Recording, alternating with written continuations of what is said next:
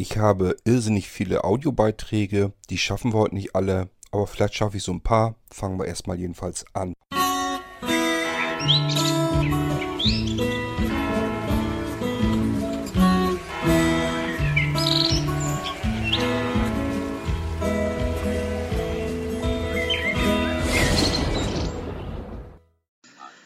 Hallo zusammen. Ja, ich bin, wie ich ja schon geschrieben habe, Kurt wohlbehalten aus dem Urlaub zurück. Ähm, möchte mich auf diesem Weg nochmal bedanken und zwar für äh, die schnelle Antwort auf die Nachfrage nach dem Notebook. Ich bin verständlicherweise neugierig, aber ich gehe davon aus, wenn du ähm, dir das angeschaut hast und äh, was sagen kannst Näheres, dann kannst du, äh, wirst du mich ja unterrichten. Ähm, ja, ähm, auf diesem Wege auch nochmal Glückwunsch zu 200 Folgen Podcast von meiner Seite aus. Du hast völlig recht, ich habe es nicht registriert oder zumindest nur so nebenbei. Und dementsprechend, äh, ja, ich war ja auch im Urlaub, deswegen hatte ich jetzt auch nicht jede Folge hören können. Ähm, muss ich noch nachholen und dementsprechend ist das so ein bisschen untergegangen bei mir. Aber naja, wie gesagt, auf diesem Wege deswegen nochmal nachträglich herzlichen Glückwunsch. Ähm, die Beiträge von mir werden heute eine kleine Mischung aus Feedback und Fragen an dich. Äh, und dementsprechend werde ich diesen Beitrag hier ähm, ja, für Feedback nutzen und für eine Frage und den Rest den werde ich in andere Auf Outre in andere oh, Beiträge, ja je, jetzt ist aber gut, ähm, aufsplitten, weil mir aufgefallen ist, dass du in den letzten Audiobeiträgen nicht geschnitten hast. Also du hast sie durch, durchlaufen lassen. Jetzt mag das natürlich Absicht sein, aber ich bin so gewohnt, dass du schneidest. Und äh, deswegen bin ich davon ausgegangen, dass das im Moment nicht so wirklich gut geht äh, bei dir und dementsprechend ähm, würde ich die Aufnahmen splitten. Und äh, ja, da machen wir das halt auf diesem Weg. Ja, das war erstmal das Feedback. Ach ja, mir ist aufgefallen, dass das Intro gewechselt hat. Das neue Intro finde ich ganz gut. Ist ja auch ganz schön, wenn man da mal so ein bisschen Wechsel reinbringt. Aber mich würde mal interessieren, ob das einen Hintergrund hatte und äh, welchen. Ähm, ob du da irgendwie mit dem alten Intro Schwierigkeiten bekommen hast, aus irgendwelchen Gründen oder irgend sowas, oder ähm, ob es da irgendwelche Probleme gab oder was da so der Beweggrund war. Okay, das ist jetzt Feedback und die erste Frage und der Rest folgt auf dem Fuße. Tschö. Niklas, du meinst sicherlich das Outro. Das Intro ist ja das, was vorne dran kommt. Da hat sich eigentlich nichts dran verändert. Hinten das Outro. Äh, da habe ich den Text einfach nochmal neu aufgesprochen und dann hat äh, Dennis das nochmal neu verwurstet, dass wir das nochmal neu gemacht haben. Ähm, ja, wir waren einfach so ein bisschen überlegen. Ich weiß gar nicht mehr, wie kam das denn? Ich glaube, ich habe irgendwie äh, das Outro für, für den Geistreich aufgesprochen oder für den Gameport habe ich irgendwie gemacht.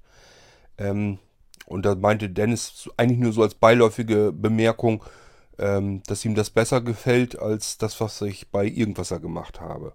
So, dann habe ich mir so überlegt, ja, hat er eigentlich recht bei Irgendwasser.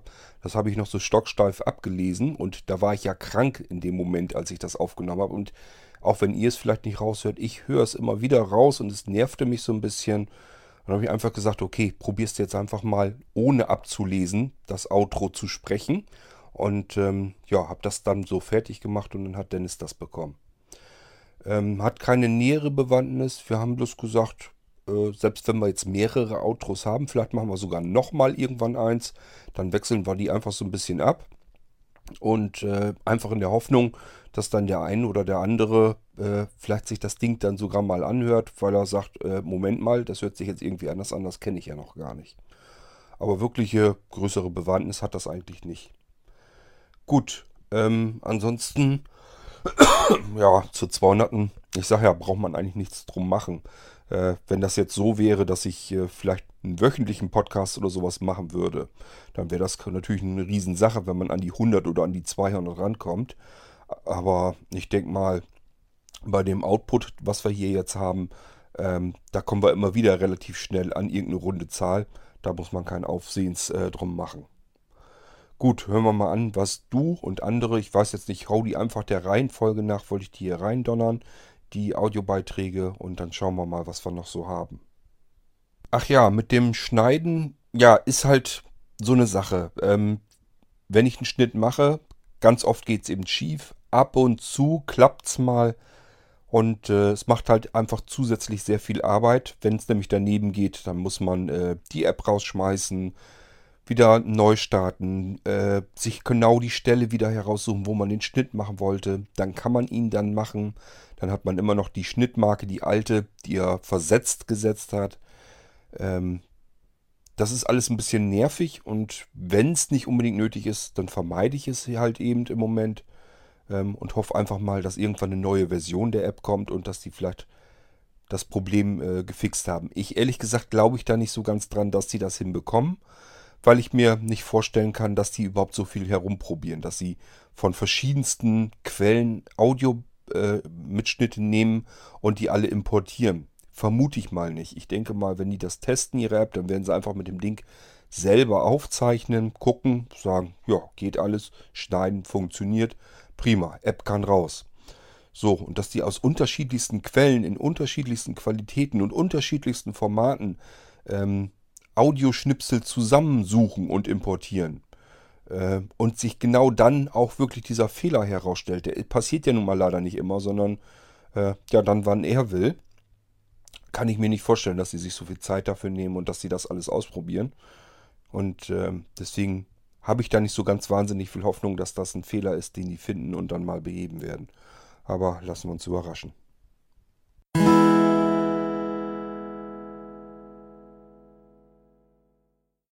So, und eine letzte Frage habe ich noch, und zwar ähm, wollte ich mal fragen, ähm, ob es was Neues in Sachen äh, Software-System-Update bekommt, äh, äh, ob, ob es da etwas Neues gibt. Das heißt, äh, jetzt nicht, ob es das schon gibt, denn das hätte es ja angekündigt, aber mich würde einfach mal interessieren, wie im Moment so der Status ist.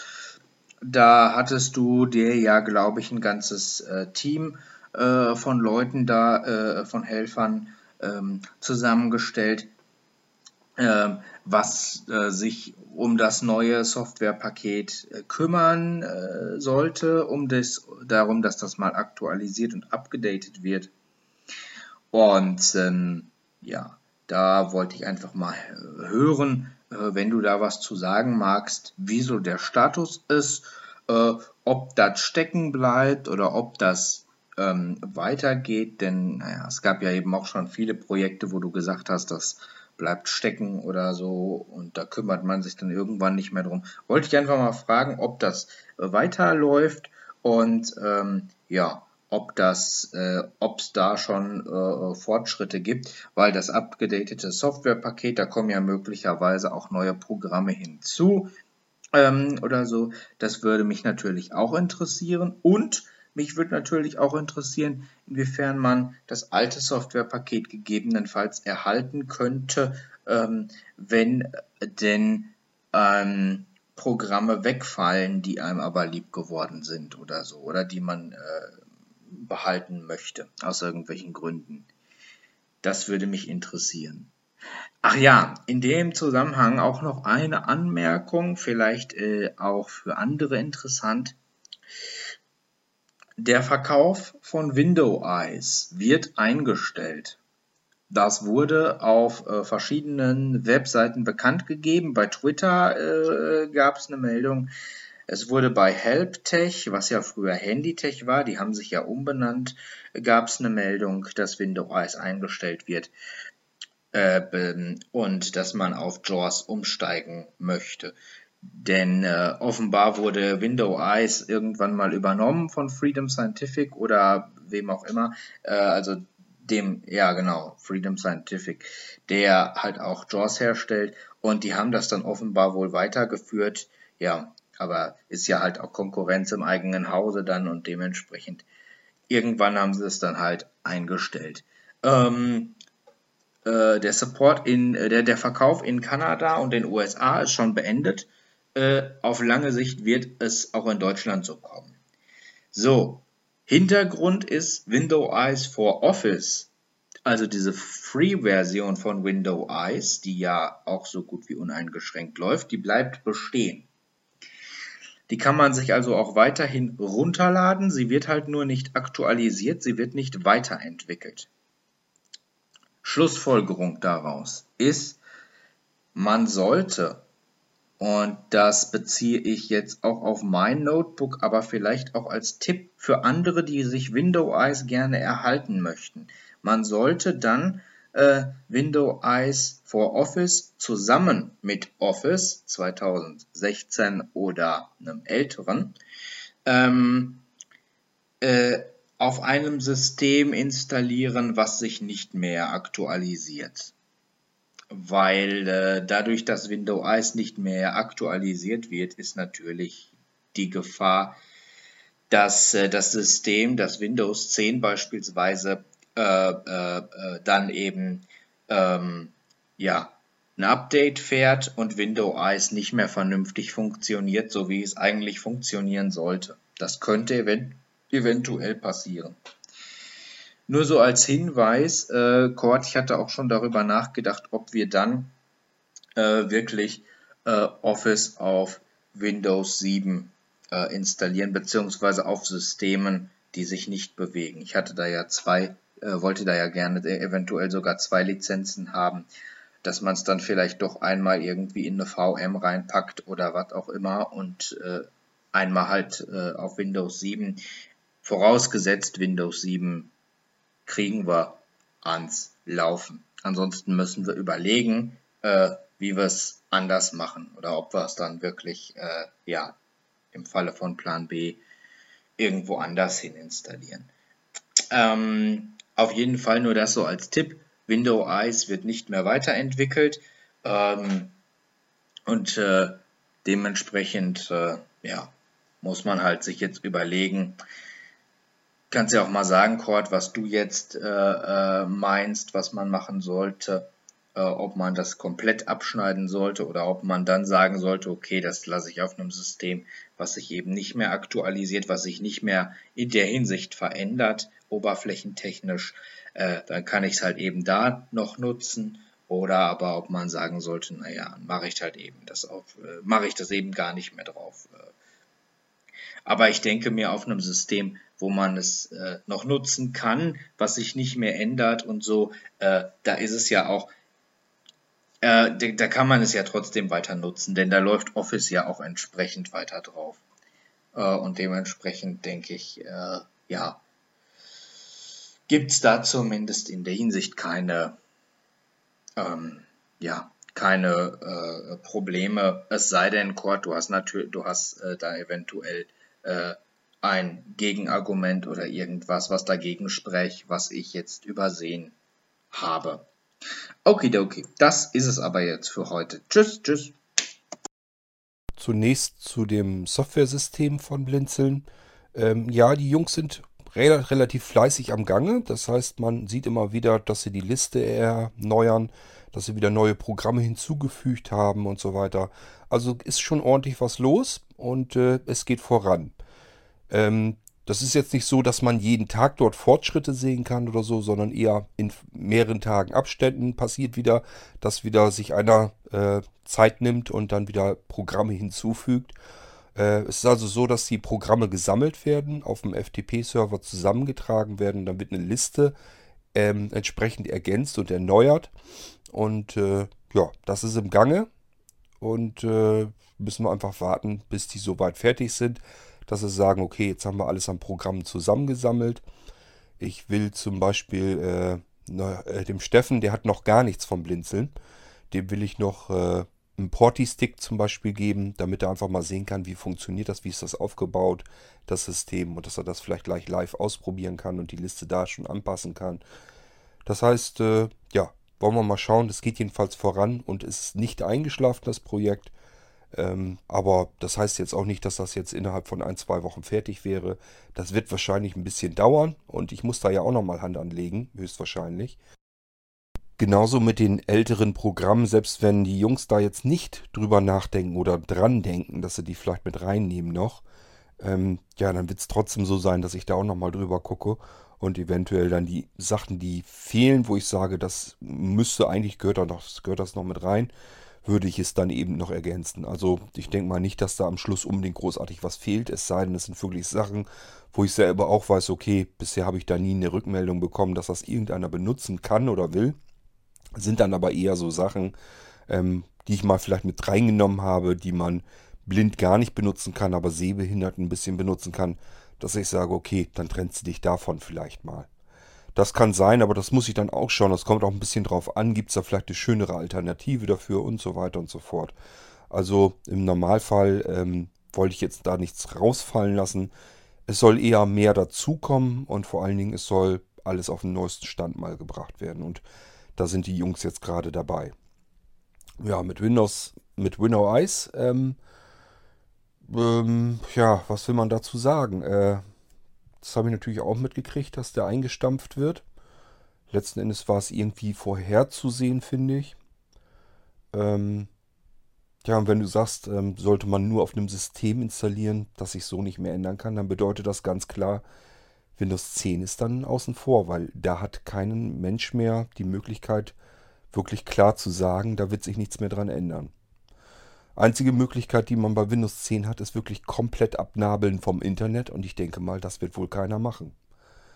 Und wenn mir jemand sagt, ähm, ja, mache ich eben die Updates komplett aus, das kann auch nicht Sinn und Hintergrund der ganzen Geschichte sein. Also ich würde Windows 10 sicherlich nicht über längeren Zeitraum am Internet dran haben wollen ohne es mit Updates zu versorgen. Das muss eigentlich auch früher oder später schief gehen. Das heißt, mit Windows 10 haben wir gar nicht die Möglichkeit. Das ist wie bei macOS und so weiter auch. Das ist halt so, dass die ganzen Betriebssystemhersteller diese Betriebssysteme unter ihren eigenen Fittichen haben wollen und das am liebsten so ein bisschen aus Anwenderhand herausreißen wollen. Das heißt, die ähm, verknüpfen ja sozusagen regelrecht die Sicherheitsupdates, die jeder braucht, die sein müssen, wenn man im Internet zugange ist, mit den neuen Funktionen und den Änderungen, die sie an dem Betriebssystem vornehmen. Man kann nur das Komplettpaket eben nehmen oder sagen, ich will gar nichts haben. Und will gar nichts haben geht eigentlich nicht, wenn man mit dem Internet verbunden ist. Und mit dem Internet ist halt jeder heutzutage verbunden, weil macht ja schon fast gar keinen Sinn mehr, dem Computer äh, ohne Internet zu benutzen. Wenn man das so hat, dann ist es eigentlich schon bald nicht mehr als eine bessere Schreibmaschine. Ähm, das heißt, Windows 10 würde dann eigentlich runterfallen. Ist also tatsächlich, siehst du meiner Meinung nach schon ganz richtig, dass irgendwann mal der Punkt kommen könnte, wo Windows, Windows irgendwann nicht mehr richtig funktionieren wird. Das ist bei Windows 10 wird das einfach eintreffen.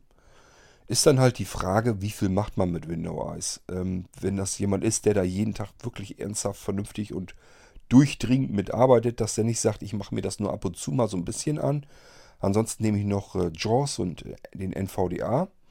Ähm, ja, äh, es ist halt ein Unterschied, ob ich jetzt mit verschiedenen Screenreadern arbeite und sage, okay, wenn Windows Eyes dann mal irgendwann nicht mehr geht oder vielleicht nicht mehr überall, dann ist es halt so, kann ich dann auch mit klarkommen.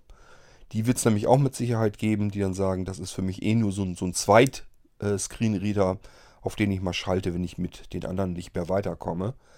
Ähm, dann ist es, denke ich mal, dann würde ich ihn auf Windows 10 einfach mit drauf lassen, auch beim Office dort und ihn einfach weiterlaufen lassen und gucken, wann er irgendwann mal vielleicht äh, die ersten Störungen hat. Ähm, ja, aber wenn das natürlich jemand ist, der nur mit diesem Windows Eyes und Office arbeitet, äh, dann hat er natürlich ein Problem, dann würde ich das auf Windows 10 ehrlich gesagt so, äh, hätte ich damit Sicherheit kein gutes Gefühl mehr dabei. Würde ich sagen, gut, vielleicht noch zusammen mit dem NVDA und dann auch wieder schauen, wie lange es geht. Ähm, es kann eben keiner vorhersagen, ob und wann äh, Windows Eyes dann vielleicht irgendwann nicht mehr geht, wenn es halt nicht mehr, äh, dadurch, dass es nicht mehr angepasst wird, eben auch mit einer neuen Windows 10, mit einem Upgrade nicht mehr funktionieren wird. Das bleibt abzuwarten und da wird keiner was vorher erzählen können, weder ich noch sonst wer. Das wissen wahrscheinlich nicht mal Microsoft oder sonst wer. Also müssen wir so hinnehmen, wie es ist und ähm, dann kann man es eh nicht dran ändern. Ja, und bei dir, äh, bei deinem Notebook, also wenn du zwei Lizenzen haben willst, dann nutzt zwei Lizenzen. Dann hast du auf Windows 7 ganz normal alles und auf Windows 10, wenn dann irgendwann mal ein dickes, fettes Upgrade-Paket kommt und dort Window Eyes hinten runterfällt und nicht mehr geht, dann ist das halt so. Dann äh, kannst du es halt sowieso nicht ändern. Aber deswegen musst du jetzt ja nicht unbedingt auf Window Eyes verzichten, wenn du den gerne mit benutzen möchtest. Ist ja auch die Frage, ich weiß nicht, du willst dir doch nicht ernsthaft das Office auf Windows 10 nur deswegen installieren, damit du Window Eyes da drauf noch benutzen kannst. Das kann ich mir eigentlich fast nicht vorstellen. Ähm, ich gehe mal davon aus, dass du unter Windows 10 vielleicht dann auch gerne mal mit Office arbeiten möchtest. Egal, ob jetzt ein Window Eyes damit bei ist oder nicht. Und dann ist es doch sowieso egal. Dann kannst du ja weiter mit JAWS und NVDA äh, auch auf Windows 10 mit dem Office-Paket ganz normal weiterarbeiten. Und im Übrigen, ähm, die Gefahr sehe ich jetzt gar nicht mal so bei Window Eyes, denn äh, wenn ich mir vorstelle, da kommt jetzt ein Upgrade von Windows 10 und das haben ja im Leben nicht alle durchgetestet.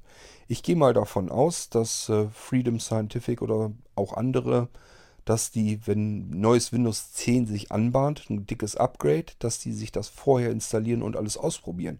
Aber die werden da auch nicht alles erwischen, mit Sicherheit nicht. Und das heißt, wir werden wahrscheinlich künftig mit solchen Problemen einfach zu tun haben. Das heißt, Windows 10 kommt ein dickes Upgrade und wir benutzen unsere Rechner mit Screenreader und äh, wundern uns, warum jetzt irgendetwas plötzlich nicht mehr richtig funktioniert oder vielleicht sogar schlimmstenfalls der ganze Screenreader ähm, aussteigt, weil irgendwas ist, was die unter diesen Voraussetzungen in dieser Kombination einfach nicht testen konnten, weil äh, man dann selbst vielleicht so eine Besonderheit auf seinem Rechner hat. Man hat irgendwelche besonderen Kombinationen von verschiedenster Software auf seinem Rechner drauf und äh, das ist ein Szenario, was die vielleicht gar nicht vorher hätten testen können. Und dann stelle ich das erst als erstes fest. Ist natürlich dann saublöd. Ähm, auf alle Fälle macht es immer Sinn, dann mehrere verschiedene Screenreader zu haben, in der Hoffnung, dass wenigstens einer dann noch funktioniert. Also ich weiß einfach noch nicht, was da auf uns zukommt. Ich weiß nur, dass das für einen Screenreader äh, relativ Käse ist. Also zumindest wenn das ein Screenreader ist, der von Drittpersonen noch äh, gebaut wird. Wenn das so ist wie bei Apple, ähm, ist es noch eine andere Geschichte. Da haben die Leute dann ihr Voice-Over, das wird von Apple gleich mitgeliefert mit dem Betriebssystem, ist dann zusammen mit dem Betriebssystem eben weiterentwickelt worden und getestet worden. Ähm, und wenn bei den anderen Anwendern äh, sich ein Fehler herausstellt, dann wird er im Allgemeinen bei Apple gemeldet und die hauen die Updates ja dann relativ flott raus. Das heißt, man muss mit ein bisschen Glück vielleicht zwei Wochen warten, hat dann ein Update und kann dann wieder normal weiterarbeiten. Wenn mal sowas ist, dass auch VoiceOver betroffen ist von äh, einer Geschichte, die äh, einen Fehler noch hat. Das funktioniert bei Apple verhältnismäßig gut, aber auch da äh, ist man vor Überraschungen ja nie sicher. Bei jedem Update muss man damit rechnen, dass wieder irgendein Mist passiert, den man nun wieder überhaupt nicht gebrauchen kann. Und ähm, das ist für Leute, die nur per Screenreader arbeiten, noch ätzender, wenn das ein Fehler ist, der im Screenreader drin sitzt. Kommt ja oft genug vor, dass die Leute nach einem iOS-Update sich in der iOS-Mailing-Liste gegenseitig warnen und sagen, lasst mal lieber noch die Finger davon. Ich habe hier irgendwelche Besonderheiten mit meinem Screenreader, dass ich irgendetwas plötzlich nicht mehr richtig vernünftig bedienen kann. Das gibt's ja alles und äh, das ist überall das gleiche Spiel. Ähm, ja, das ist wirklich nicht einfach. Äh, wir haben halt Betriebssysteme, die wollen die Hersteller relativ sicher haben. Das heißt, wir brauchen regelmäßige Sicherheitsupdates. Ohne geht es einfach nicht. Ihr merkt das jetzt ja gerade erst mit den ganzen Krypto-Trojanern und so, mit dem WannaCry, der wieder draus, rausgekommen ist und so weiter, wie wichtig das ist, dass ein Betriebssystem ein Upgrade bekommen hat, äh, dass das gepatcht wird, dass jeder Fehler und jede Sicherheitslücke, die erkannt wurde, und man sieht ja, wie alt die Dinger sein können. Die können sich über viele, viele Jahre schon hindurchgezogen haben und äh, fallen jetzt erst auf, obwohl sie auch schon länger bekannt sind, aber diese bekannt, äh, das Bekanntwerden davon ist nicht weitergegeben worden an den Betriebssystemhersteller. Wird einfach, werden die Leute ins offene Messer geschickt. Ist wirklich eine total ätzende Geschichte. Aber was nützt alles jammern? Man kann es halt nicht ändern. Wichtig ist nur zu wissen und zu überlegen, wenn ich mit einem aktuellen, wenn ich mit einem Betriebssystem, mit einem normalen, im Internet zugange bin, dann muss dieses Betriebssystem ständig aktualisiert werden. Das ist nicht nur bei Windows so. Äh, ihr wisst ja, mein Lieblingsbeispiel kommt dann gleich als nächstes bei Android, denn bei Windows habe ich es mit uralten Betriebssystemen zu tun. Bei Android habe ich mir eventuell ein neues Gerät gekauft und habe nach einem einem Jahr später bereits keine Updates mehr und gehe da mit dem äh, ungepatchten System ans Internet ran.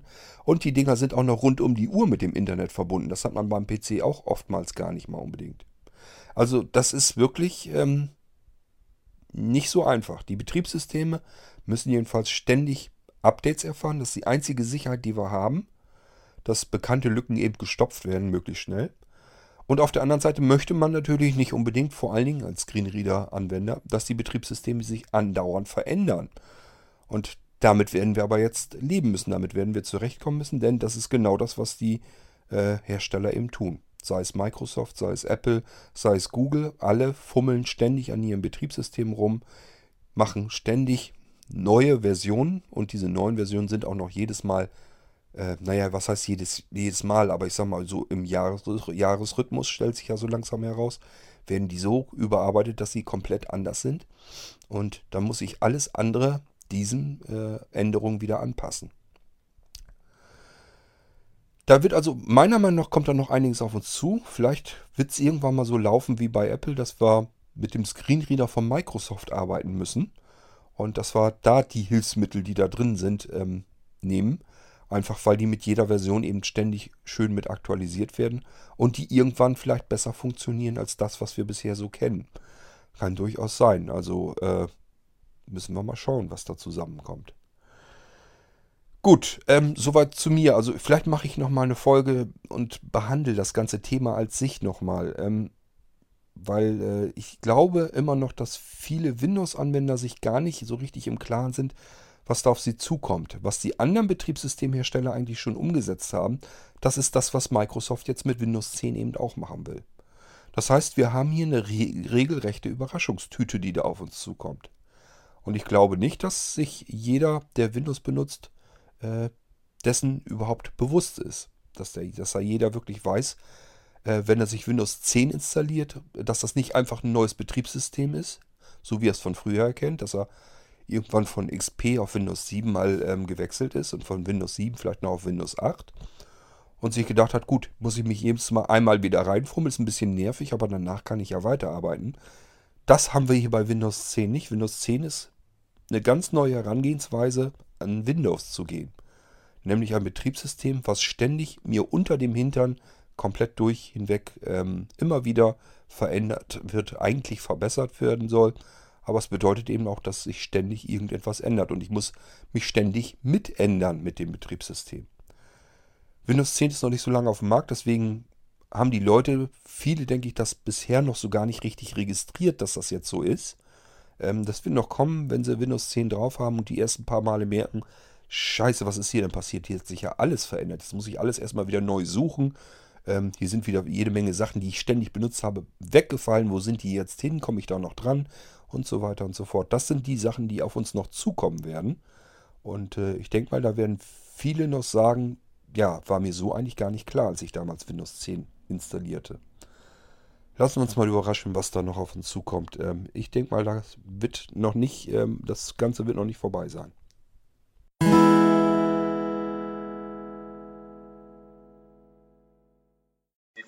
So, und dann noch was. Äh, ich hatte deine Folge zur Festplattenkühlung und äh, USB-Festplatten allgemein ja gehört. Ähm, ja, und jetzt mache ich mir natürlich auch so ein paar Gedanken. So, und du kennst mich ja. Ich hatte das dir auch in der E-Mail noch geschrieben. Ich weiß nicht, ob du es gelesen hast.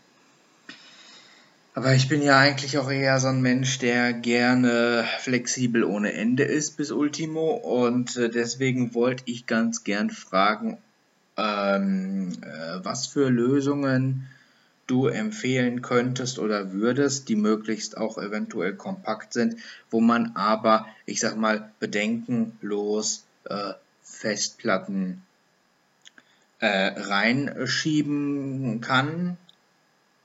Ähm, also vielleicht auch äh, ganz normale interne Platten, vielleicht sogar ein Gehäuse mit interner Kühlung schon oder ähnlichem, äh, wo man sich gar keinen äh, Kopf drum machen muss, wenn jetzt mal eine Platte kaputt ist oder ausfällt, dass man sich direkt alles neu kaufen muss, sondern dass man okay sagen kann, okay, ich kriege hier jetzt eine Platte recht günstig, kann aber im Grunde genommen sicher sein, dass das in meinem Gehäuse XY gekühlt wird ähm, und kann dann äh, Platte XY gegen eine neue äh, ganz normal einfach auch blind möglichst austauschen. Das Gehäuse quasi äh, dann oder diese, ja, diese ganze Geschichte, diesen kleinen Festplattenstapel, Festplattenschrank, wie auch immer, als ähm, äh, sowohl als Sicherung, aber auch vielleicht sogar äh, als Betriebslaufwerk benutzen. Ich weiß nicht, ob es da eine Lösung gäbe und was du da empfehlen kannst. Mir persönlich kam da nämlich sofort das Coffee Center in den Sinn, ähm, was ja, äh, wovon du ja geschwärmt hast. Ich weiß aber gar nicht, ob ihr es noch einzeln anbietet oder nur in Verbindung mit dem Coffee NAS. Äh, und äh, natürlich auch dieses USB-Dock, da gab es ja auch was, wo man interne Festplatten reinstecken konnte. Äh, was würdest du da äh, ähm, empfehlen? Äh, wäre natürlich schön, wenn es nicht viel Platz wegnehmen würde, wenn es auch noch kompakt wäre und ja, ich sag mal, vielleicht auch im Notfall noch mitgenommen werden könnte, äh, irgendwohin oder so. Äh, aber äh, ja, dass man da vielleicht sogar ein, also eine Festplatte oder sogar ein paar mehr reinbekommt. Du hast ja gesagt, das Coffee, äh, äh, das Coffee Center ist ja, soll ja recht kompakt sein und hat, glaube ich, auch einen Kühler. Ähm, ja, da wäre ich mal neugierig, was du mir da so empfehlen könntest und ob das dann nur für Sicherung geeignet wäre oder ob man das zum Beispiel auch als zusätzliche äh, Laufwerke im Betrieb halt eben, äh, also ganz normal als Arbeitslaufwerke nutzen könnte. Ähm, da kannst du ja vielleicht mal drauf eingehen, weil da hätte ich durchaus auch Interesse dran. Okay, ciao. Das Coffee Center, das musst du dir wirklich so vorstellen wie eine schöne alte Kaffeemaschine in dem Format. Die ist ungefähr genauso groß oder sagen wir mal lieber klein. Und äh, auch von der Form her sieht sie halt irgendwie so aus. Hat ja nicht ohne Grund ihren Namen so bekommen.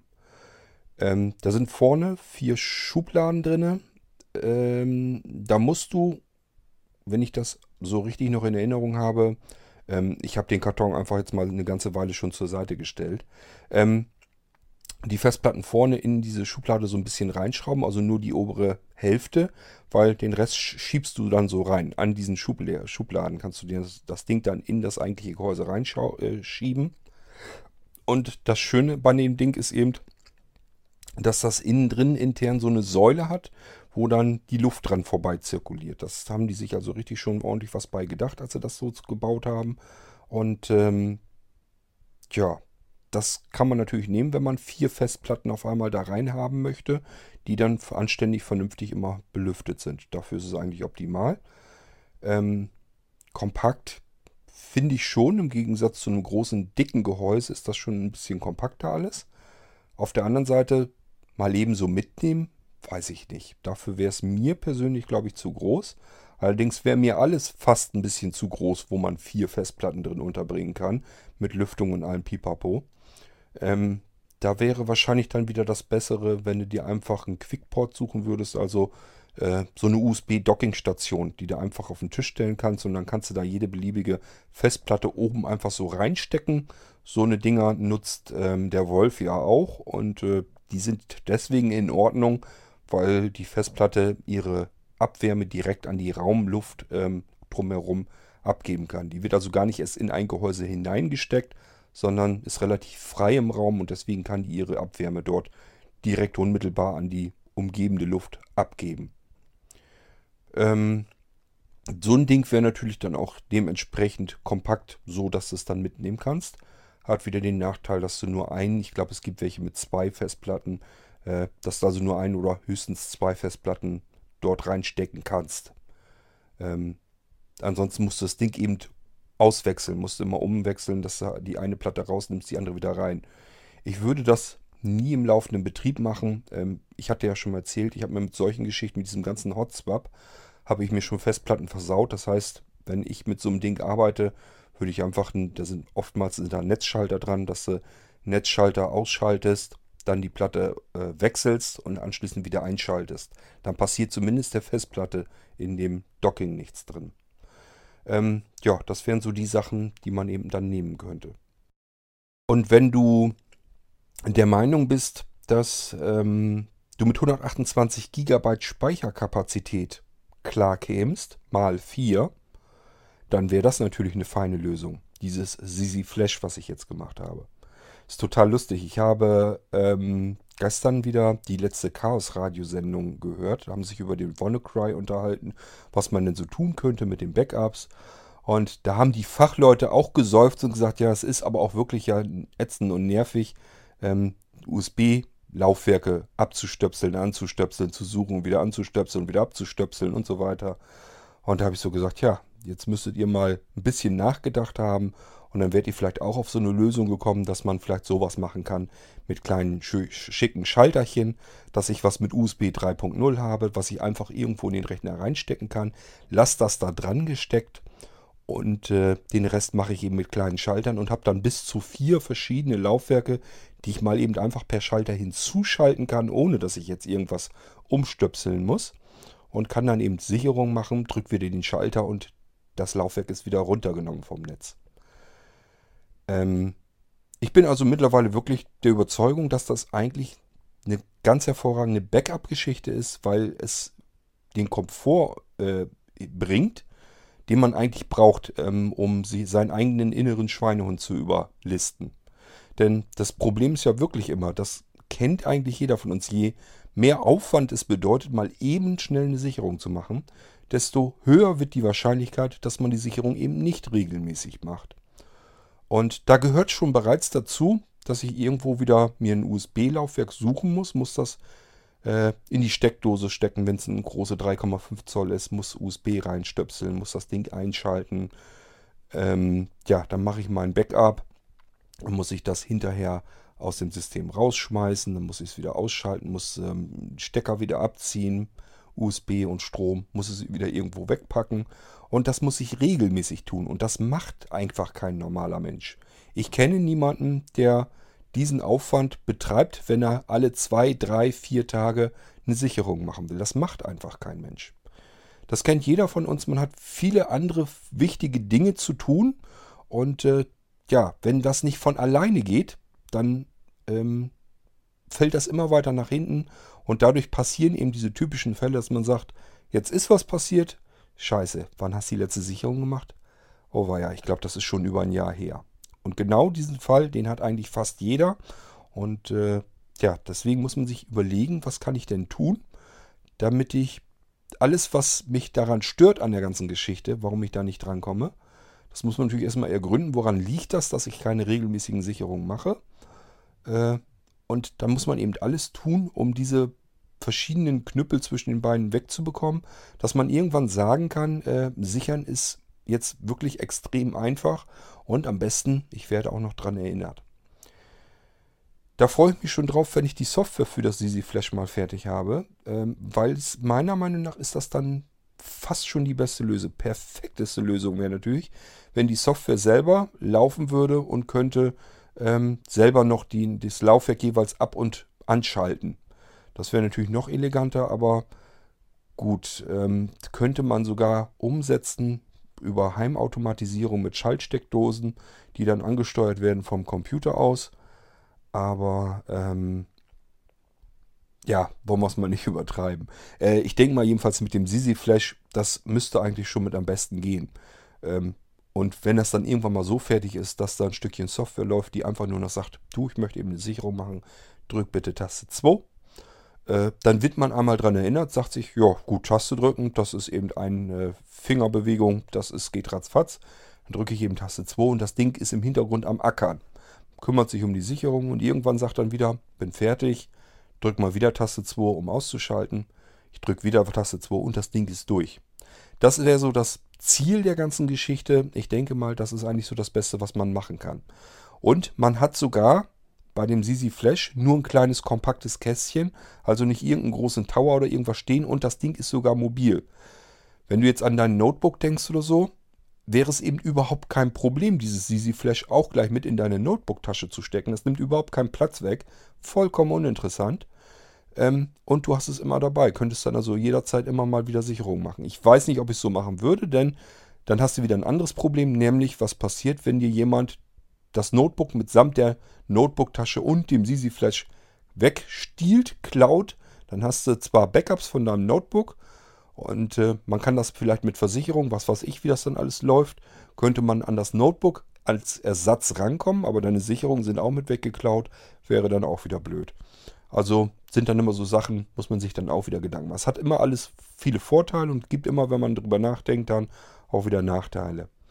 Ähm, aber trotzdem ist das, denke ich mal, erstmal ein großer Vorteil, dass man so ein kleines winziges Kästchen hat, mit dem man vier völlig verschiedene unterschiedliche Laufwerke und Sicherungen hat, haben kann. Ähm, und äh, ohne, dass man sich großartig irgendwie um etwas kümmern muss. Ähm, ja, ich sag ja, richtig schön wird es eigentlich jetzt, wenn ich die Software mal dazu fertig kriege und wenn die vernünftig läuft, so wie ich mir das vorstelle, dann wird es wirklich darauf hinauslaufen, dass man irgendwann nur noch sagen kann, okay, eine Software erinnert mich jetzt dran, dass ich einen Schalter drücken soll. Und dann drücke ich den und gut ist. Und um den Rest muss ich mich überhaupt nicht mehr kümmern. Ja, äh, musst du dir mal überlegen, also an deiner Stelle würde ich mir überlegen, zwischen diesem Sisi Flash ähm, und USB-Docking, wenn du was Mobiles haben möchtest. Und wenn das stationär zu Hause sein soll, dann wäre eben dieses ähm, Coffee Center vielleicht nicht verkehrt. Bloß das weiß ich nicht. Ich würde da nicht mit rumschleppen wollen. Dafür wäre mir das auch wieder zu groß. Genauso wenig wie ich mit einer Kaffeemaschine eben durch die Gegend ziehen würde, wollte ich mit solch einem Ding durch die Gegend ziehen.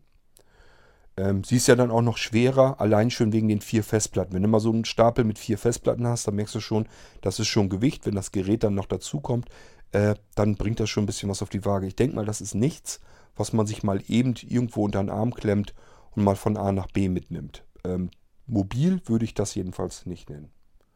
Gut, aber so hast du schon mal so einen Anhaltspunkt, musst du dir mal Gedanken drüber machen, was dir lieber ist. Coffee Center mehr so für zu Hause. Ähm, das Sisi Flash mit vielleicht in deinem Fall Maximalausstattung, sprich 4 x 128 GB.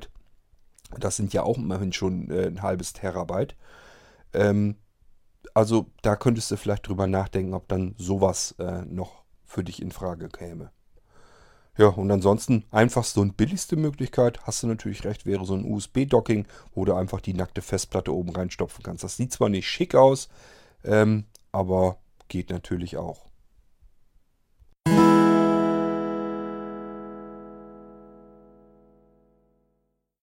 So, die nächste Runde. Ähm, ja, äh, die Sache mit dem äh, Sicherheitssystem habe ich mir jetzt soweit angehört. Äh, halte ich auch für ein sehr interessantes Konzept. Ähm, aber mich würde mal interessieren, ähm, ob das äh, ja, also ob es von dem Schalter beispielsweise auch eine Art Fernbedienungslösung geben könnte, äh, so dass man das quasi kabellos machen könnte über ein anderes äh, Festplattengehäuse, über ein externes. Also wenn zum Beispiel ein äh, so eine Sache wie das Coffee Center oder sowas hat, ähm, dass man das dann eventuell damit verbinden kann. Aber ich glaube, das würde wahrscheinlich nicht hinhauen, weil da die zugehörige Sicherheits äh, Sicherungssoftware dann gar nicht da drauf liefe, die auf dem Sicherungssystem läuft. Liege ich da richtig oder ist das äh, falsch? Ähm, das wäre ja eventuell mal eine Frage, weil dann könnte man das ja kombinieren, sage ich mal. Hätte man die Sicherungsfunktion per Fernbedienungsschaltpult ähm, und äh, kabellos quasi äh, und hätte dann an der anderen Seite eben dann das Festplattengehäuse, was man eben auch so herkömmlich nutzen könnte.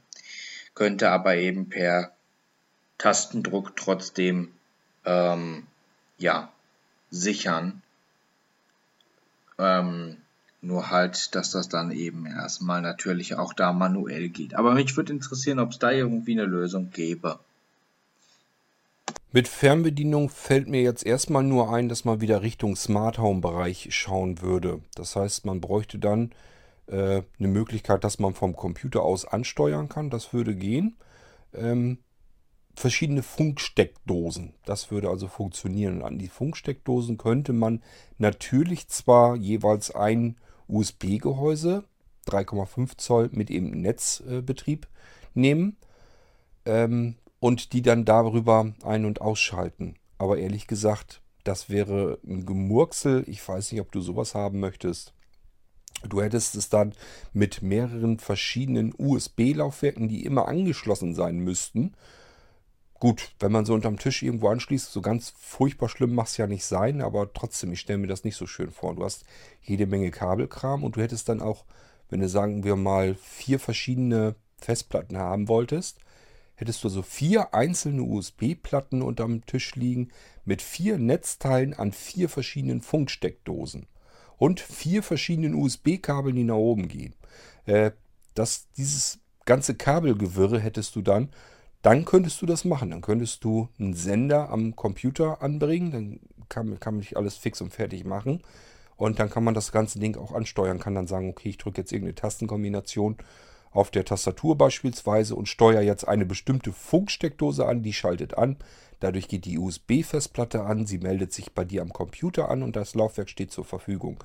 Würde gehen. Ich finde es bloß nicht besonders elegant. Äh, wenn ich mir vorstelle, ich sollte unterm Tisch jetzt irgendwie noch vier verschiedene USB-Gehäuse und Laufwerke haben mit vier Funksteckdosen und vier Netzteilen und vier USB-Kabeln. Ähm, schick ist, glaube ich, was anderes. Äh, weiß ich nicht, ob das so Sinn der Sache wäre. Aber musst du überlegen. Also möglich ist das auf alle Fälle. Das, was du so ein bisschen auch beschreibst, hat es früher mal gegeben. Haben wir nämlich ganz fleißig mal verkauft vor Urzeiten. Das war in den 90ern. Das System nannte sich Trios, also TriOS. Und das war eine kleine Schaltbox.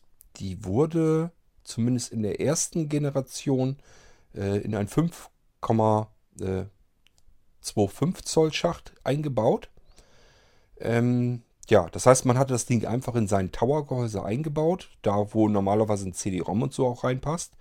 Und dann waren nach außen hin drei Schalter.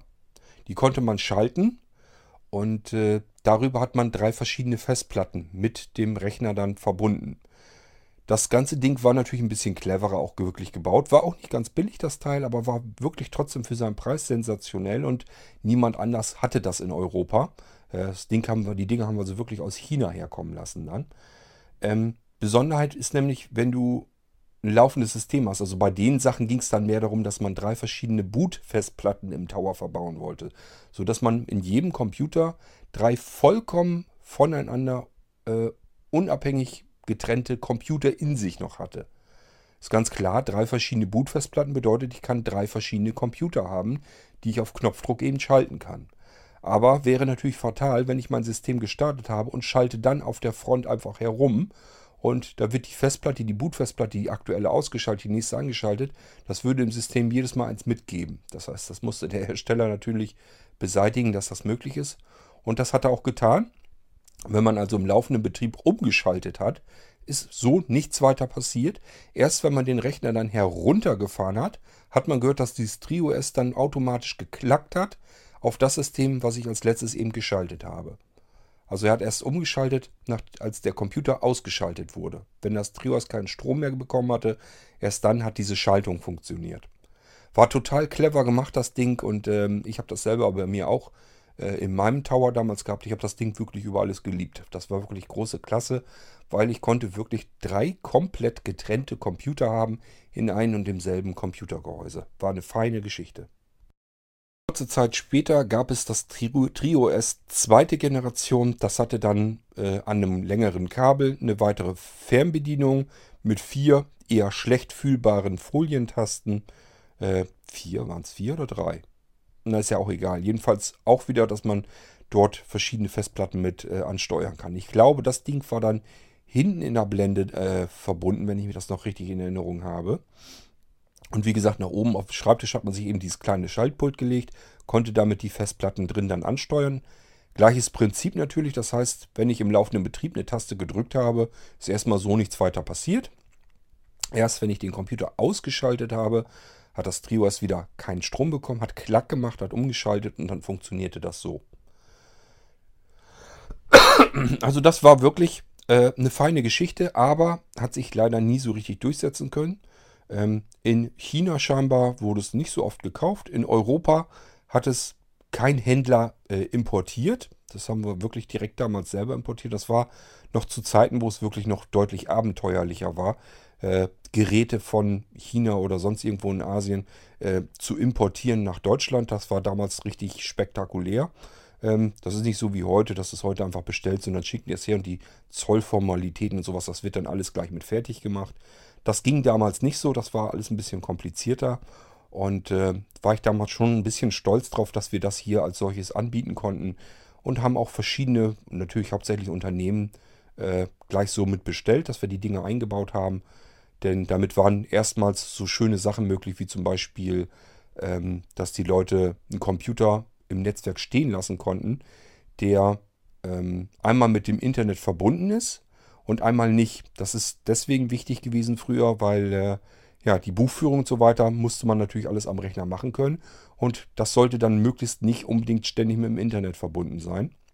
Dann hat man die Daten irgendwo äh, hinkopiert erstmal, hat dann äh, umgeschaltet auf ein anderes System. Das wiederum war mit dem Internet verbunden. Und dann konnte man eben äh, Datev-Programme und sowas mal eben laufen lassen. Denn auch da zu dem Zeitpunkt war es schon so üblich, dass die Sachen in die Buchstellen per äh, Modem eben übertragen wurden. Und dafür musste man eben eine Internetverbindung dann haben. Und dann hat man das eben über diesen Weg dann so gemacht. Und äh, trotzdem waren die Systeme in sich so ein bisschen abgesichert, dass da nichts passieren konnte. Äh, ähm, dass eben, wenn man sich dann doch mal irgendwie Viren übers Internet hätte einfangen können oder so, dass dann nicht ähm, die anderen Systeme, an der man die Hauptbuchführung macht, dass die dann auch mit betroffen waren. War also wirklich schon eine feine Sache und äh, privat war es auch schön, weil ähm, ja, früher waren Computer ein bisschen teurer und es war nicht üblich, dass jedes Familienmitglied vielleicht unbedingt einen Computer hatte. Da war es noch so, dass die Kinder dann auch mal mit an den Computer durften, hatten ihren eigenen Krempel. Und auch da wurden dann oft diese Trios-Dinger eingebaut, weil man einfach sagen konnte, okay, ich fahre jetzt meine Kiste runter, für die Kinder schalte ich eben auf äh, Platte 2 und wenn die den Rechner einschalten, können sie machen, was sie wollen. An meine Festplatte kommen sie jedenfalls so nicht dran und äh, die können dann mit ihrer zweiten Festplatte machen, was sie wollen und ihre Lern- und Spielsoftware dann eben installieren. Ähm, ja, wie gesagt, das Ding gibt es leider nicht mehr. Hat es ein paar Jahre gegeben, haben wir ordentlich gut verkauft, die Dinger. Äh, natürlich gleich in den Computer mit eingebaut, haben wir somit ausgestattet. War damals schon eine gewisse Exklusivität, hätte man nirgendwo anders in Deutschland kriegen können. Und dementsprechend war ich da schon ein bisschen stolz drauf. Aber wie gesagt, die Dinge haben es nicht überdauert, ähm, haben sich einfach nicht durchgesetzt, wurden nicht oft genug verkauft und irgendwann wieder eingestampft. Obwohl es meiner Meinung nach eine total praktische Geschichte war. Ja, ähm, und das Einzige, was wir jetzt eben machen könnten, wäre einmal das ähm, Sisi Flash, was wir jetzt haben als externe Lösung oder Sisi intern für die interne Lösung. Ähm, und das ist ja so ein bisschen was ähnliches, aber natürlich auch trotzdem nicht ganz genau das gleiche. Ähm, ja, und das andere wäre halt im Moment, denke ich, wirklich über ähm, die Heimautomatisierungsgeschichte nach. Das wäre so das Einzige, was mir einfällt. Und das ist keine schöne Lösung. Ich muss mal gucken, vielleicht fällt mir irgendwie noch was ein oder was auf und dann kann ich mich da nochmal drum kümmern. Ähm, kennst das Spiel ja schon bei mir, ist immer so, ähm, dass es etwas gar nicht gibt, da gebe ich mich eigentlich ungern mit zufrieden. Und ich überlege mir dann immer, wie kommt man vielleicht doch noch ans Ziel. Aber der Gedanke muss halt erstmal gesetzt sein und dann muss ich erstmal ein paar Tage drüber grübeln, ob mir irgendwas einfällt, wie man das vielleicht lösen kann. Äh, aber im Moment würde ich jedenfalls sagen, kannst du es vergessen. Das Einzige, was du vielleicht noch machen könntest, einfach ein Nasslaufwerk kaufen oder aber äh, ein Case mit ähm, Wechselschubläden, dass du einfach die Schublade rausziehen kannst und nur die eben durchstecken kannst, die du brauchst. Das könnte man vielleicht machen. Dass du einfach so ein Vierfach-Ding nimmst mit Wechselsystem und bei dem Wechselsystem ähm, ziehst du eben alle Festplatten ein Stückchen ab. Muss ja nur in den Riegel äh, lösen und vielleicht einen Zentimeter rausziehen, die Festplatte. Dann bleibt die trotzdem ja in dem Gehäuse drin, ist aber nicht mit dem System verbunden. Und ähm, dann brauchst du bloß noch die Festplatte eben rein, hinein, riegeln, verriegeln, die du gerade benötigst. Und wenn du fertig bist, ziehst du wieder ein Stückchen ab. Das wäre eine Möglichkeit, die du auch noch machen könntest. Wäre zumindest ein bisschen äh, eleganter als das, was man unterm Tisch da mit den vier Funksteckdosen machen könnte. Ist aber natürlich nichts, was du irgendwie ähm, mit Fernbedienung oder so machen könntest. Ich überlege noch mal ein bisschen, vielleicht fällt mir noch was ein, aber im Moment äh, wüsste ich nicht, was man da genau machen könnte. Kann natürlich auch sein, dass einer der anderen Hörer vielleicht eine Idee hat, was man ausprobieren könnte. Ähm, das ist ja immer so ein Wechselspiel. Der eine hat mal vielleicht eine Idee und die bringt mich dann wieder weiter in eine andere Idee und so weiter und so fort. Schauen wir mal, was da noch draus werden könnte.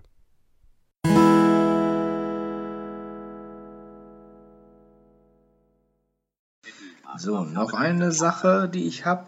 Äh, du hattest ja gesagt, ich soll aus dem Artikel, den ich dir geschickt habe per Mail für die Windows 10 Upgrades, soll ich ja mal raussuchen, diese Registry-Einträge. Ich habe die bisher nicht getestet. Ich konnte die nicht testen. Ich weiß nicht, ob die, inwiefern die helfen können, aber äh, ich würde dir die Einträge raussuchen. Brauchst du dazu etwas? Soll ich da irgendwie Bemerkungen drüber schreiben, äh, kurz schreiben, was die tun oder wie oder was? Oder brauchst du da noch sonst irgendwas Zusätzliches, nur dass ich weiß, was ich da mache, denn äh, oder was ich da machen kann, denn dann arbeite ich dir selbstverständlich gerne zu und helfe, wenn ich kann ähm, und äh, suche das dann natürlich auch zusammen. Das ist überhaupt kein Thema, das mache ich, äh, kein Problem. Also ich habe mir auch verschiedene REC-Einträge hier fertig gemacht, als REC-Dateien eben, die man ausführen kann und dann werden die eben dem System hinzugefügt. Und ich habe mir einfach angewöhnt, die REC-Dateien einfach so umzubenennen, dass man schon weiß, was sich dahinter verbirgt. Das ist eigentlich das Cleverste, was du machen kannst. Das heißt, ähm, die haben ja eine bestimmte Funktion, dann überlegst du dir einen möglichst kurzen Namen, dass man aber noch herausfinden kann, wofür das gut sein soll. So dass man so eine REC-Datei einfach ausführen könnte und äh, dann gleich weiß, äh, was dann wahrscheinlich passieren wird. So würde ich es jedenfalls machen. Weiter irgendwie dokumentieren brauchst du es dann nämlich nicht, äh, wenn man von vornherein sehen kann anhand der, des Dateinamens, ja, was macht das Ding denn überhaupt? Und dann kann ich mir überlegen, entweder ähm, ja, mache ich das einfach über die Rec-Einträge, dass ich ein Menü mit den Rec-Einträgen mache. Sowas habe ich nämlich schon für mich selber hier. Ähm, ihr habt auf euren System, wenn die bei euch kommen, habt ihr diverse Rec-Einträge schon äh, hinzugefügt bekommen, die verschiedene Funktionen und so weiter freischalten. Und ähm, dass das ganze System eben erweitert wird. Ähm, merkst du einfach dadurch, dass das Kontextmenü viele äh, weitere Funktionen und so weiter hat. Und das funktioniert alles über Rec-Einträge. So, und dafür habe ich hier so ein, so ein Menü mir fertig gemacht. Das heißt, ich kann einfach Rec-Einträge in ein Verzeichnis schmeißen, kann die über ein Menü auswählen und dann wird das durchgeführt, das Ding. Ähm, entweder mache ich dann sowas oder ich mache wirklich ein einfaches Programm fertig und dann macht das die Rec-Einträge selber. Das kann ich dann auch machen. Wichtig ist nur eigentlich, dass ich weiß, worum geht es, aber das kannst du normalerweise im Dateinamen mit unterbringen und dann weiß ich Bescheid.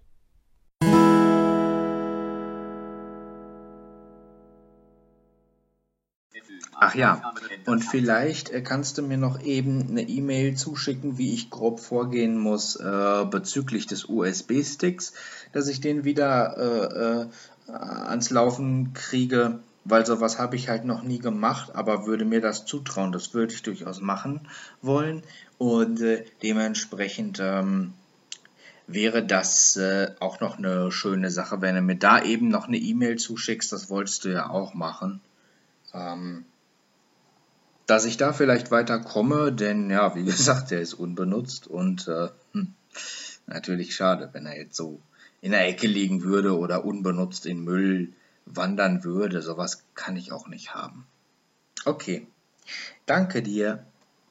Niklas ist immer das Problem, ähm, wenn ich dir das jetzt hier per Audio beiträge. Deswegen hätte ich dir letztes Mal schon gesagt, mach dann eben eine E-Mail fertig. Dann kann ich da eher dran denken. Wenn du jetzt einen Audiobeitrag machst, Äh, den speichere ich mir nur ab, beantworte ihn die hier und dann kann es eben schon passieren, wenn ich nicht dran denke, aus dem Augen, aus dem Sinn und äh, habt ihr das Ding hier beantwortet. Und wenn ich dann im Büro sitze, dann denke ich immer nach, hm, irgendwas wolltest du noch, irgendwas wolltest du noch, was war das denn? Ja, und dann ist das Ding schon durch. Und wenn ich dann durch die E-Mails gucken würde, würde es mir nichts bringen, weil da sehe ich nur eine, von dir eine Mail mit Audiobeiträgen. Und das heißt noch lange nicht, dass ich dadurch noch mich erinnere, ach ja, wolltest noch das mit dem USB-Stick für äh, Niklas, wolltest ihm noch erklären, wie er da wieder drankommt. Ähm, ich musste eventuell nämlich auch noch ein bisschen Software vielleicht geben, ähm, mit der du dir das vielleicht ein bisschen vereinfachen machen kannst. Ähm, ja, äh, mach eben eine E-Mail fertig, dass ich, wenn ich im Büro sitze, deine E-Mail dort sehe und sage, stimmt, war ja noch was, ähm, machst du ihm eben fertig. So würde ich es machen und dann vergesse ich das auch nicht. Weil wenn ich jetzt hier die Audioaufnahme fertig habe und mache dann vielleicht noch andere Audioaufnahmen oder irgendwas anderes, dann kannst du dir vorstellen, äh, wie will man sich das alles merken? Ich müsste mir jetzt eigentlich nur Notiz machen, ähm, mache ich aber auch nicht. Äh, ja, am besten eben per E-Mail, dann weiß ich Bescheid und kann mich dran erinnern.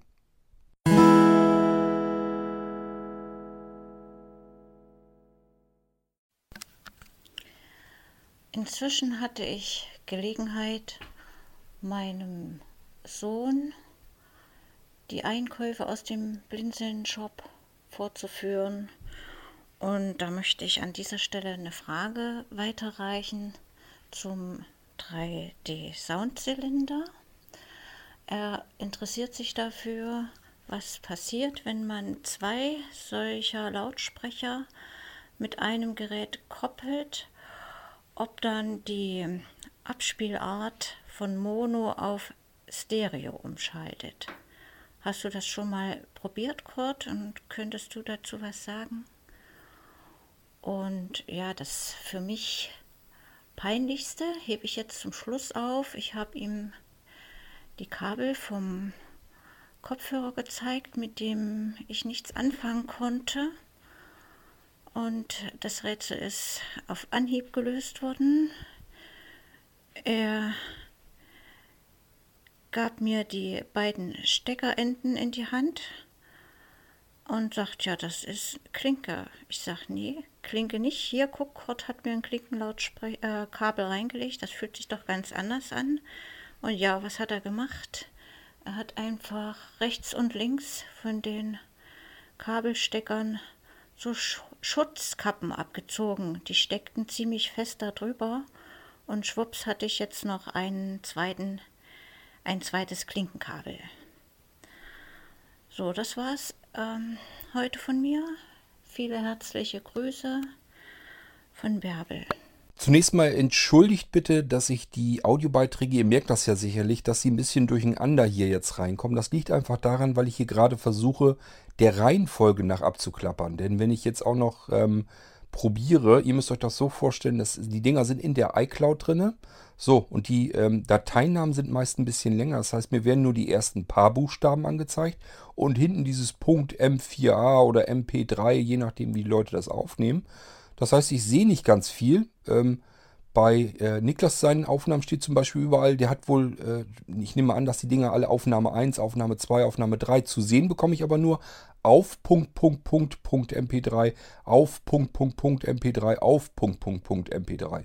Ich weiß noch nicht mal, ob es jetzt MP3 oder MP4 waren, aber es spielt ja keine Rolle. Ähm, Tatsache ist jedenfalls, ich kann die Audiobeiträge anhand der Dateinamen nur unterscheiden, wenn ihr vorne anfangt, sie zu unterscheiden. Ähm, Niklas, du hattest das, glaube ich, zum Beispiel schon mal gemacht, hast du vorne angefangen mit, mit 1, 2, 3, 4. Das kann ich dann sehen und dann kann ich die der Reihenfolge nach machen. Ähm, wenn das weiter hinten im Dateinamen ist, sehe ich das gar nicht mehr. Und dann kann ich nur noch hier stramm äh, Reihenfolge nachgehen und dadurch kommen die Audiobeiträge dann eben eventuell durcheinander, so wie es jetzt auch der Fall ist. So, und das ist bei dir, Bärbel, eben auch der Fall im Moment. Ähm, ja, aber gut, es ist eine Frage, deswegen passt sie trotzdem ganz gut hier rein und ich nehme an, du hast auch noch wieder Feedback. Da will ich mal gucken, ob ich das in eine andere Folge wieder reingepackt kriege.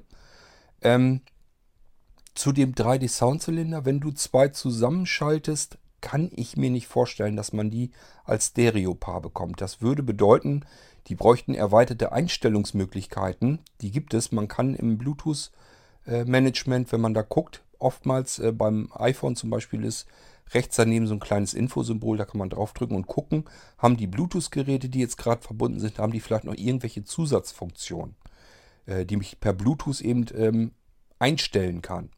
Und wenn das dort angeboten werden würde, dass da steht, ähm, kann ich jetzt linker Kanal und rechter Kanal schalten, dann würde es gehen. Äh, soweit ich das in Erinnerung habe, ging das aber nicht, konnte man das nicht machen. Ähm, mir sind jetzt erstmal so auch keine Bluetooth-Lautsprecher ähm, in Erinnerung, wo ich das machen konnte. Ich habe das noch nie erlebt, dass ich mir zwei Bluetooth-Lautsprecher konfigurieren konnte als Stereopaar. Das kann man ja mit den sehr teuren und größeren ähm, Multiroom-Systemen kann man das durchaus machen. Wenn man zum Beispiel sich eine teure Sonos oder Anlage oder so kauft, da ist das kein Problem. Da kann ich sagen, schalt mir zwei Einzellautsprecher zu einem Stereopaar zusammen. Aber da kostet ein so ein Lautsprecher auch mal eben 230 Euro. Das heißt, ich bin 460 Euro los, um Stereo hören zu können. Und ähm, das ist eine andere Liga, die da gespielt wird. Äh, also ich kann es mir beim 3D Soundzylinder nicht vorstellen, kannst aber ganz leicht prüfen, indem du einfach dich mit dem 3D Soundzylinder koppelst. Verbindung, gehst in deine Bluetooth-Einstellung, guckst, wo habe ich den denn drinne. In der Liste weiter rechts findest du ein Infosymbol. Da gehst du rein und guckst mal, ob da weitere Einstellungen sind. Und wenn da irgendwie was von steht, dass du den konfigurieren kannst als linker oder als rechter Lautsprecher, ja, dann kannst du ein Stereopaar schalten, dann würde es gehen. Vermute ich aber mal eher nicht, kann ich mir in der Preisklasse ehrlich gesagt überhaupt nicht vorstellen. Äh, da spielen wir in einer ganz anderen Liga mit Lautsprechern, die das können. Ja gut, und äh, mit den Schutzkappen auf den Kabelenden, äh, da konnte ich natürlich auch nicht dran denken, dass sowas möglich wäre. Ähm, kannte ich ehrlich gesagt bei Klinkensteckern auch noch nicht, dass da unbedingt Schutzkappen drauf sind. Äh, gibt verschiedene Stecker, wo es nicht unbedingt unüblich ist, aber an einem Klinkenkabel habe ich es bisher auch noch nicht gehabt. Aber gut, dann hast du das auch rausgefunden und hast noch nette Schutzkäppchen dazu bekommen. Ähm, tja, was willst du dazu sagen? Manchmal äh, kann man gar nicht so dumm denken, wie es halt einfach ist ich hatte dir ja auch gesagt, ich wollte ja, wenn überhaupt noch die eine Verpackung, die ich Ralf eingepackt habe, ähm, da war ich halt am überlegen, reiße ich ihm die jetzt auf und gucke danach, aber ich fand das irgendwie nicht richtig. Und äh, deswegen habe ich das nicht weiter gemacht, habe das einfach nur verpackt. Ich hätte auch gar nicht mehr Zeit dafür gehabt. Ähm, den Tag hatte ich wirklich zugesehen, dass ich alles in den Karton kriege noch, dass das auf den Weg kam. Und äh, das war sowieso wieder eine Geschichte für sich, da denkt man gar nicht dran. Aber gut, ist eine andere Geschichte. Ähm, jedenfalls habe ich da nicht weiter nachgeguckt, was da jetzt für ein Kabel dabei lag. Sonst hätte ich es dir mit Sicherheit sagen können, dass äh, Schutzkappen drauf sind, dass das vielleicht ein Problem wäre. Aber irgendwie klärt sich alles irgendwann mal auf und alle kleinen Probleme lösen sich von alleine.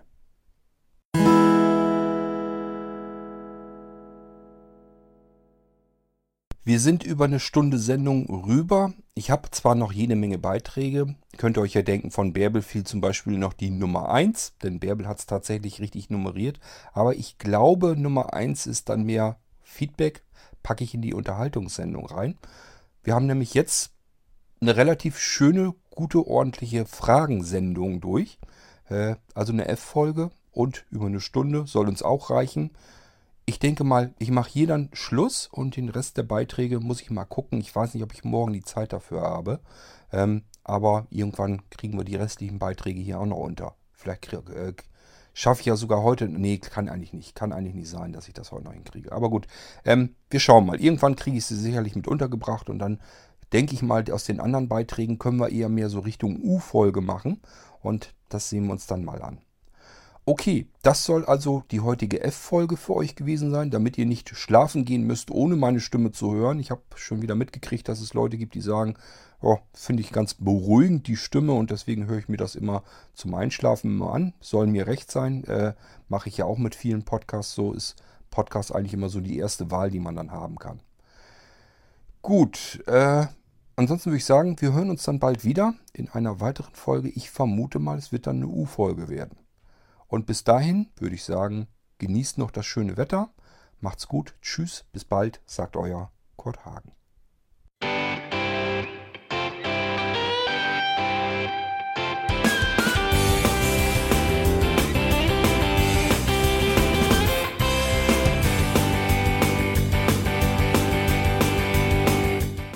Das war Irgendwasser von Blinzeln. Wenn du uns kontaktieren möchtest, dann kannst du das gerne tun per E-Mail an podcast.blinzeln.org oder über unser Kontaktformular www.blinzeln.org. Blinzeln schreibt man in unserem Fall immer mit einem D in der Mitte. Wenn du möchtest, kannst du uns sehr gerne auch einen Audiobeitrag auf unseren Podcast Anrufbeantworter sprechen. Der hat in Deutschland die Telefonnummer 05165 439 461. Und wenn du uns aus dem Ausland anrufen möchtest, dann ersetze einfach die erste 0 gegen die 0049 für Deutschland. Wir bedanken uns für dein Interesse und freuen uns schon darauf, wenn du auch beim nächsten Mal wieder mit dabei bist.